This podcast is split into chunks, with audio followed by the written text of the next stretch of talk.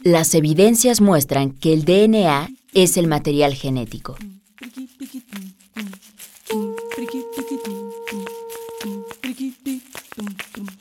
Dicen que te vas de aquí, dicen que te vas pa'l monte.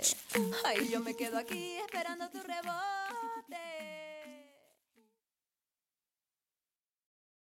La primera pista que permitió el reconocimiento del DNA como material genético vino del conocimiento del fenómeno de transformación hecho en 1928 por el médico inglés Frederick Griffith. Él estudiaba la bacteria Streptococcus pneumonia, de la cual había aislado varias cepas diferentes. Algunas de ellas eran cepas virulentas que causaban neumonía en vertebrados, especialmente en humanos y ratones. Estas bacterias poseen una cápsula de polisacáridos bien desarrollada, que hace que las colonias de estas bacterias tengan una apariencia lisa. Las cepas no virulentas, es decir, que no causan enfermedad, no tienen cápsula, por lo que sus colonias tienen aspecto rugoso, lo que las hacía vulnerables a los ataques de las células fagocíticas en el sistema inmune de los animales. Griffith observó que cuando se inyectaba la cepa sin cápsula llamada S por smooth, liso, a los ratones, estos desarrollaban neumonía y morían. En la autopsia se encontraba siempre la cepa S en gran cantidad. Cuando se inyectaba la cepa R, de rug, rugoso, los ratones no mostraban signos de la enfermedad. Sin embargo, cuando se inyectó a los ratones la cepa S muerta por calor junto con la cepa R viva, los resultados fueron sorprendentes, pues los ratones murieron a pesar de que la cepa virulenta estaba muerta. La sangre de los ratones muertos mostró una gran cantidad de bacterias con cápsula.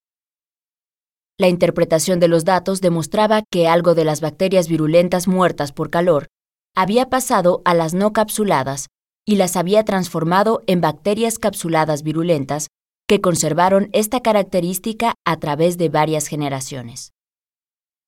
Este proceso fue denominado transformación y la sustancia que lo había producido se conoció como principio transformante.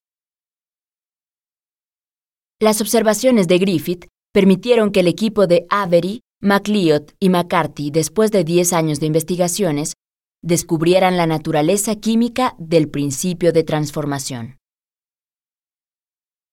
Avery y su equipo trabajaron con las cepas R y S de Pneumoniae, P, con la intención de demostrar que el principio transformante tenía una estructura que lo acercaba más al DNA que a las proteínas.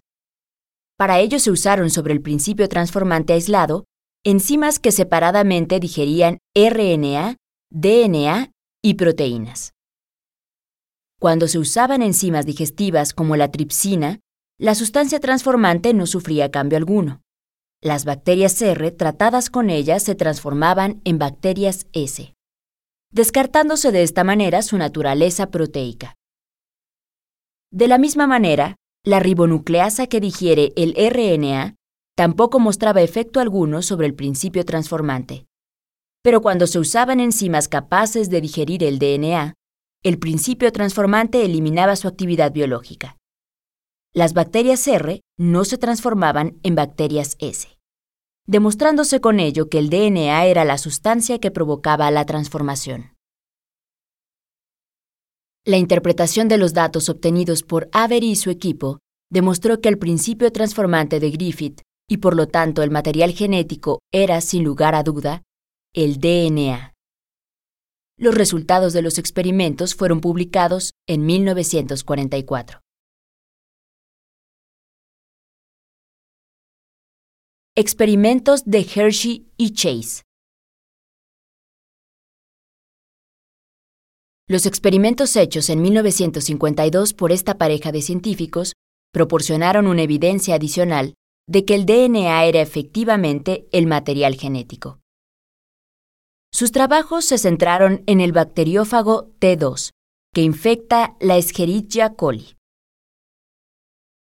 En la actualidad se sabe que el bacteriófago inyecta en la bacteria su DNA, el cual se replica y dirige la síntesis de proteínas virales a expensas de la maquinaria enzimática bacteriana. En esa época se ignoraba la manera en la que se reproducen los fagos, pero se sabía que estaban constituidos por proteínas y ácido nucleico en cantidades iguales. Sin embargo, se desconocía a cuál de las dos sustancias correspondía al material genético.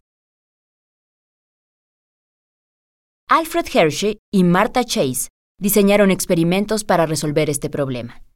El uso de radioisótopos P32 y el S35, que pueden incorporarse solo al DNA y a las proteínas respectivamente, permitió comprobar definitivamente que el DNA era la sustancia inyectada por el virus y la que proporcionaba la información para sintetizar más moléculas de DNA y proteínas virales. Watson y Crick y la configuración molecular del gen.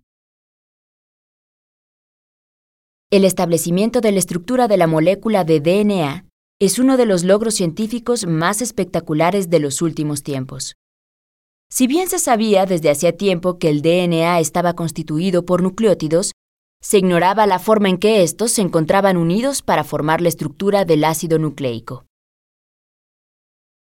Los resultados obtenidos por Chargaff mencionados anteriormente y una serie de análisis de difracción por rayos X aplicados al DNA, primero por Linus Pauling y otros químicos, y después por Rosalind Franklin, quien trabajaba en el laboratorio de Maurice Wilkins, abrieron el camino para que en 1953 James Watson y Francis Crick propusieran el modelo de doble hélice para la molécula de DNA, que en principio no fue bien aceptada por los bioquímicos de Cambridge, debido a que se había logrado sin hacer experimentos.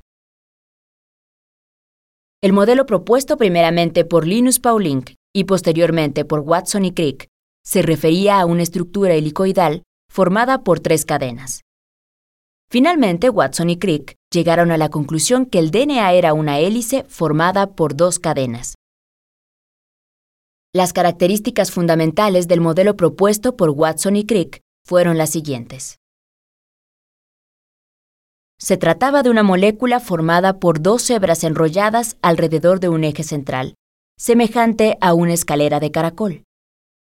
A diferencia de un modelo previo en el cual las bases se encontraban hacia el exterior de la hélice, en el nuevo modelo, los pasamanos de la escalera estaban constituidos por los grupos fosfatos y azúcares de tipo desoxirribosa y los peldaños de la escalera por pares de bases.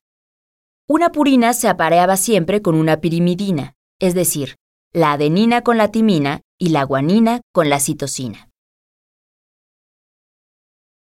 La estructura de la doble hélice se estabilizaba gracias a los puentes de hidrógeno que unían a las bases.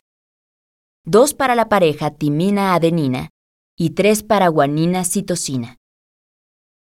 La regla Chargaff implicaba que ambas hebras de la doble hélice se complementaban, por lo que si se conocía una de las hebras, era posible deducir la secuencia de la otra. Por el esquema de emparejamiento de bases, cada una de las hebras de la doble hélice giraba en dirección opuesta, generando antiparalelismo y polaridad a la molécula. La polaridad ocurre por el carbono del azúcar en el extremo de la cadena. La estructura de la molécula sugería la forma en la que podía duplicarse. De hecho, poco tiempo después de haberse publicado en 1953 el trabajo de Watson y Crick, los autores dieron a conocer la propuesta del modelo de la replicación semiconservativa. En este segundo artículo se señalaba, además, que en la secuencia de las bases nitrogenadas se encontraba la información genética, y que los cambios genéticos se debían a una modificación en la secuencia de las bases.